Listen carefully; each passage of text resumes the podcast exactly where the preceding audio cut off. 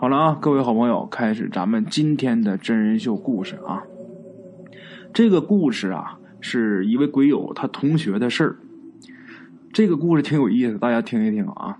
他这个同学呀，姓王，这哥们儿跟咱们的鬼友他们是在同一个楼层住。本来呢，他们之间并没有什么交集啊。不过这哥们儿这故事太传奇了，所以啊，整栋楼都知道。怎么回事呢？这个事儿是发生在大一下学期的时候。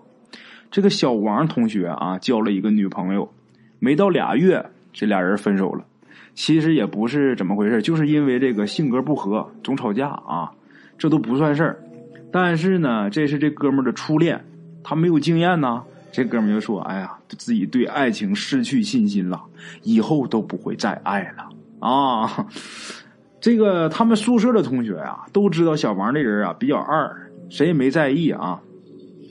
小王呢，他自己认为，这个不处女朋友啊也可以，但是呢，我我虽然是对爱情失去信心了啊，那我也不能说这一辈子我就做个处男呐，那我也太亏了啊。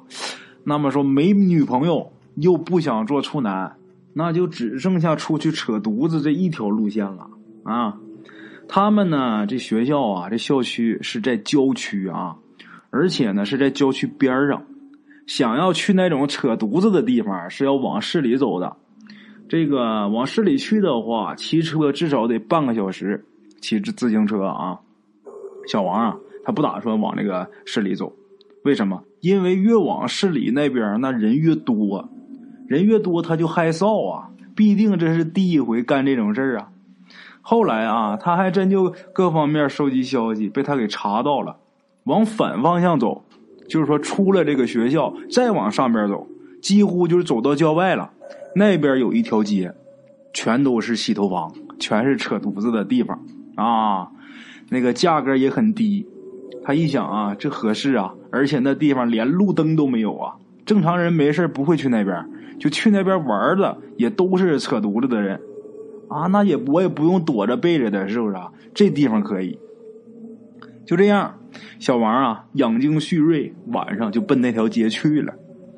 本来呀，他还想拉一个自己的死党一起去，就为了给自己壮胆儿呗。那哥们没答应，然后他自己去了。其实他那死党一听他这个提议的时候，他那个死党就想好了，晚上嘛带人去堵他去，是不是？堵住了，好好逗逗他，然后让他请吃饭，请喝酒。没想到啊，当天下课，这小王就消失了。他这个死党啊，跟他一个宿舍，就跟这个别的舍友找了一圈没找着。于是啊，他们就先去喝酒去了，就想咱们吃完饭喝完酒，然后去街口去堵他去啊。这几个同学他一喝就喝的有点高了啊。咱们划分两头，把他们这些同学呢先按下，先不说。咱们说小王，他这一下课就跑出去了，他去哪儿了呢？他是找一小饭馆先吃点饭，一直熬到天黑，然后开始行动了。这小王啊，为今天呢，他是特意买了一件外套，为的就是怕人认出来啊。他走到那条街上，他就看着一间一间啊开着小粉灯的屋子，里边啊坐着都是穿的很简单的女人们，辛苦工作的女人们啊。这小王他想过去，但是不不好意思啊，头回来呀，自己不敢。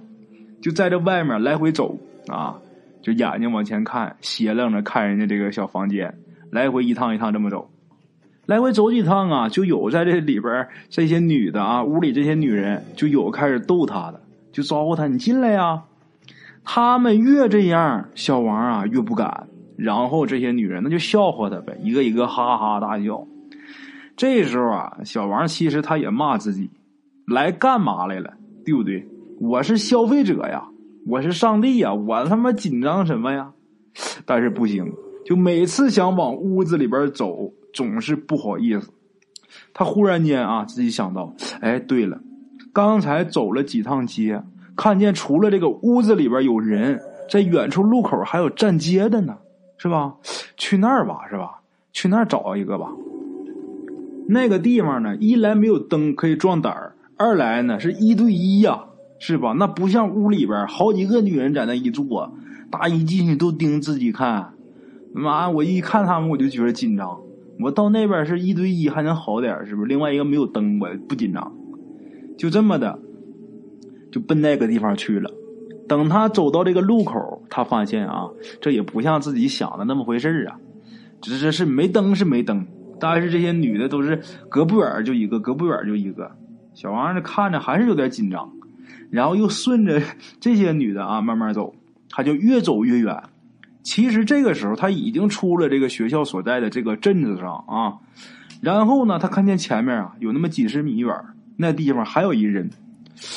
小王就想哈，这要是特殊行业的倒是可以啊，这地方离那么离他们那些人那么远，而且啊这边这已经到这个庄稼地附近了，他就走过去了。走过去啊，他果然这一看，这女的呀是一个穿的很暴露的一个女的。还没等小王走到呢，那女的呀就往前迎了几步啊，很热情。小王一看这可以啊，就在这消费吧，来吧。这个女的简单跟他聊了几句，就是说你要是不愿意去镇上，我还可以在这帮你解决。小王一想啊，这太好了，这去镇上嘛，本来我就不好意思害羞，在这挺好，来吧，就搁这消费吧。咱先把小王按下啊，划分两头，咱再说他这个同学。他这些同学不是打算喝完酒来堵他吗？这个时候，他那些同学已经喝好了，然后就来这条街上了。到这条街上之后啊，他们也没来过，他们也没晚上来过啊。这一看，我去，这么多家，这他妈上哪儿堵去啊？是吧？去哪家去堵他去？这要等他走出来再堵住也没意思了，是吧？他们毕竟是人多呀。这几个小伙一穿呢，就挑了一个脸皮挺厚的一个胖子，让他去问问。那胖子进去问呐，就问这些女人。那刚才这小王来回走那么多圈了，这些女的都有印象啊，一个个嘻嘻哈哈也笑话他们。结果呢，这胖子给了这女的三十块钱，这女的才告诉他，有这么一个长得啊像学生这么个模样这么一个人，在这溜了好几趟了，没敢进来，往那个镇口那边走了。他们这一伙人呢，就按照人家指的方向就奔镇口去了。等他们过去啊，也看见那些站街的了啊。这回有经验了，这胖子直接过去就拿钱问啊，花三十块钱我打听个人。最后呢，这些女的告诉他啊，说啊看着了，在这溜达一圈，然后往外走了。这几个哥们就按照指引又走出来了。走了一会儿啊，远远的他们看见路边有个人。等走近一点一看呢，这身形是小王啊，但是呢，只有他自己。这家伙连裤子都没穿，背对着大伙儿啊，然后大家悄悄走过去，都走到离他背后能有这么七八步远了啊。这小王还没有发现他们，这大伙儿离近了，仔细一看，看清楚了，他一个人啊，小王自己在那玩的可嗨了。然后有一同学就叫了他一声，就看这小王啊，浑身一抖，紧跟着呀就摔倒了。这大伙儿赶紧过去去扶他起来啊。到那附近一看，哎，满地狼藉呀！小王他自己还问呢：“哎，那姐姐呢？”大伙儿就笑：“哪有什么姐姐呀？”就这样，小王迷迷糊糊的被大伙儿啊连拉带拽在逗，就这么的，他们一起就回去了。这一路上把这些同学给笑的啊。简短截说，他们回去之后，这小王到这个宿舍，人就开始发烧。说胡话呀，就说哎呀，那女的来找他了，然后啊，在床上自己就玩起来了，那玩的老嗨了，弄得他这个下铺和对铺啊都要吐了。一看呐，又是发烧，又是这么闹啊，闹了两天，连续闹两天呐，课都不上，自己在屋里边脱光了玩我去，大家那谁能受了？这也看不明白是怎么个状况啊！给他家打电话吧。然后他父母来了。把他给接走了。这个这事儿啊，这么一闹，他们这个宿管这老大爷就知道这个事儿了。等这个小王他爸妈把小王接走那天下午，他们下课回来啊，这大爷就来他们宿舍了，就告诉他呢：“你们几个啊，别瞎扯犊子，没事的时候去这个大庙去拜一拜去。”大伙没明白怎么事儿，这大爷啊，他是本地人，这大爷就告诉他们。早年间，他们当地就有一传说，什么传说呀？就说呀，这附近有一仙儿，这仙儿啊能变成女人，专采男人的精气啊。后来呢，这个仙儿经常作案的那个地方，那地方修了路了啊。修路之后呢，有车在那来回过嘛，也经常有这个司机中过招啊。这老大爷说的那是活灵活现的呀。宿舍里几个哥们吓得啊，再一想他那天晚上那个状态，还有他回来之后这个样这哥几个吓得没等到周末，他们就跑到市里有这么一个挺大的一个这么寺院啊，去那儿去拜了佛。那么说小王呢？小王啊，后来休学休了一年，家里边呢也找人把这事给他看了，给看好了啊，治好了。不过他休学完之后回来，他还是上大一。他当初这些同学们都已经上大二了呀，所以啊，这个所有跟他见面之前的同学都跟他逗啊，就问他学弟要不要带你去校园逛一逛啊？好了啊，各位老铁们，这是咱们今天的第一个故事啊。咱们今天第二个故事啊，是一位鬼友他堂兄啊，当年上大学时候的故事。那个时候啊，大学是刚刚扩招，所以啊，跟前几届比啊。用他们老师的话来说，学生的质量严重下降啊！他堂兄呢，就是拉低这个质量其中的一个啊。大二暑假，他堂兄回家，心情很不愉快呀。为什么呢？因为他要挂科。挂科在他堂兄这儿啊，是经常的事儿啊，那都常事了。那为什么还不高兴呢？因为他们学校有规定，挂两科及以下。就正常补考就可以了。如果要是挂三科，那就得重修。他堂兄恰恰就是要挂三科的人。为什么说要挂三科呢？啊，因为啊，他回家的时候，那时候成绩并没有正式出来，但是呢，他有自知之明，他自己做的那份卷子啊，他连二十分都到不了啊。他回家之后也没敢说，每天也是帮着家里干活吧。有这么一天中午啊，他正干活呢，接到一电话。这电话是他舍友打来的，这舍友跟他是死党，同时啊也是这个挂科高手啊。他这死党电话里就告诉鬼友他堂兄，就说他考完试没走，去找老师去了，软磨硬泡了好几天。这老师呢也不愿意自己这个学生重修啊，于是呢高抬贵手就让他过了。到底是死党啊？他去的时候是以两个人的名义去的，求的这老师就是让这个鬼友堂兄啊也过。这老师呢让他给磨烦了，就让他这个鬼友他堂兄也过了。哎呀，接到的这个电话之后啊，鬼友他堂兄啊那乐的不知道怎么好了啊，就答应他这同学开学回去必须请你好好喝几顿。其实呢，他自己那时候乐的，当天他就想喝酒，于是那天下午。他就开着他爸的摩托车去县城了，回来的时候呢，天就已经是黑透了，而且他那时候已经喝醉了，出车祸了，回来的时候撞在一棵大树上，当时他的车速啊，从现场痕迹能看出来并不快，但是人呢已经没有呼吸了，死了。啊！在家停灵吧，在家停灵第三天下午的时候，他的侄子。就这鬼友堂兄他侄子啊，一小侄子，是他大爷的孙子啊，那会儿才四岁。那小孩不知道什么叫死啊，他就光看觉得这个呃自己这叔叔啊在那躺着挺好玩的，就想过去啊拧他鼻子。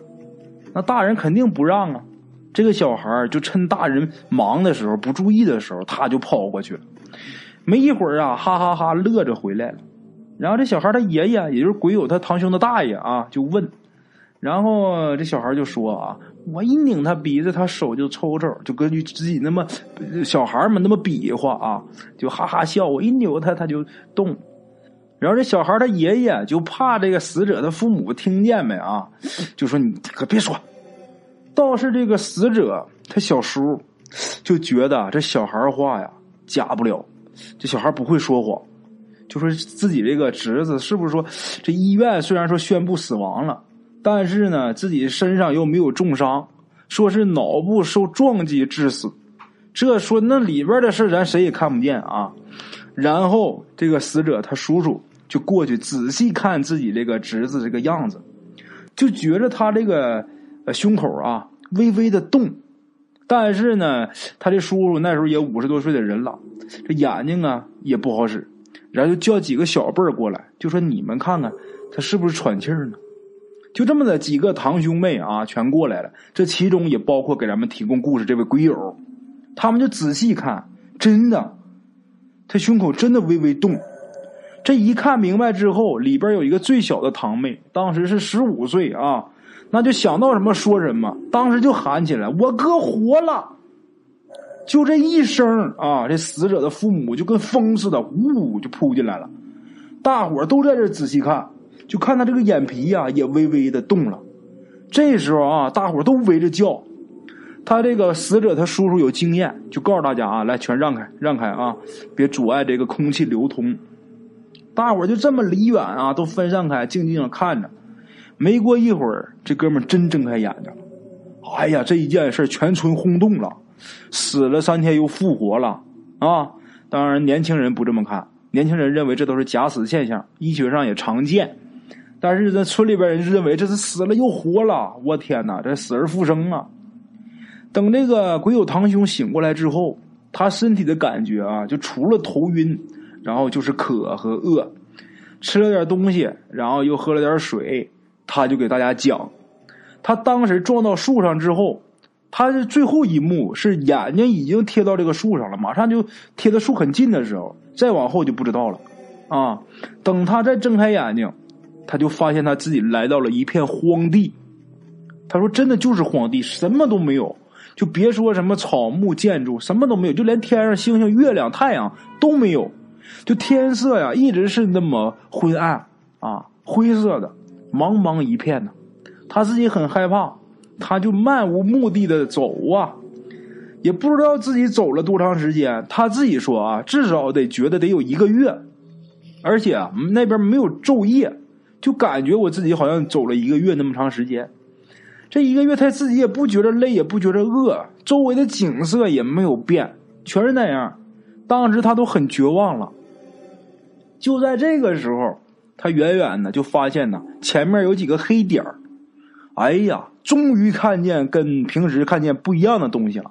他赶紧跑过去，逐渐啊接近之后，他看清了，这是一队人。他更高兴了。就跑到近前，他一看呐，这一队人身上啊，浑身都是湿淋淋的，啊，他正想呢，我来这么久，我也没看着水呀，他们这身上怎么都是湿的呢？这时候队伍里边忽然间有一个人喊他，他这一看呢，这人认识，是自己的小舅，他小舅在上海工作呢，两三年没见了，他赶紧过来跟他小舅打招呼，他小舅说：“你怎么来这儿了？你身上也没有水呀。”他下意识一低头一看，那肯定是没水呀。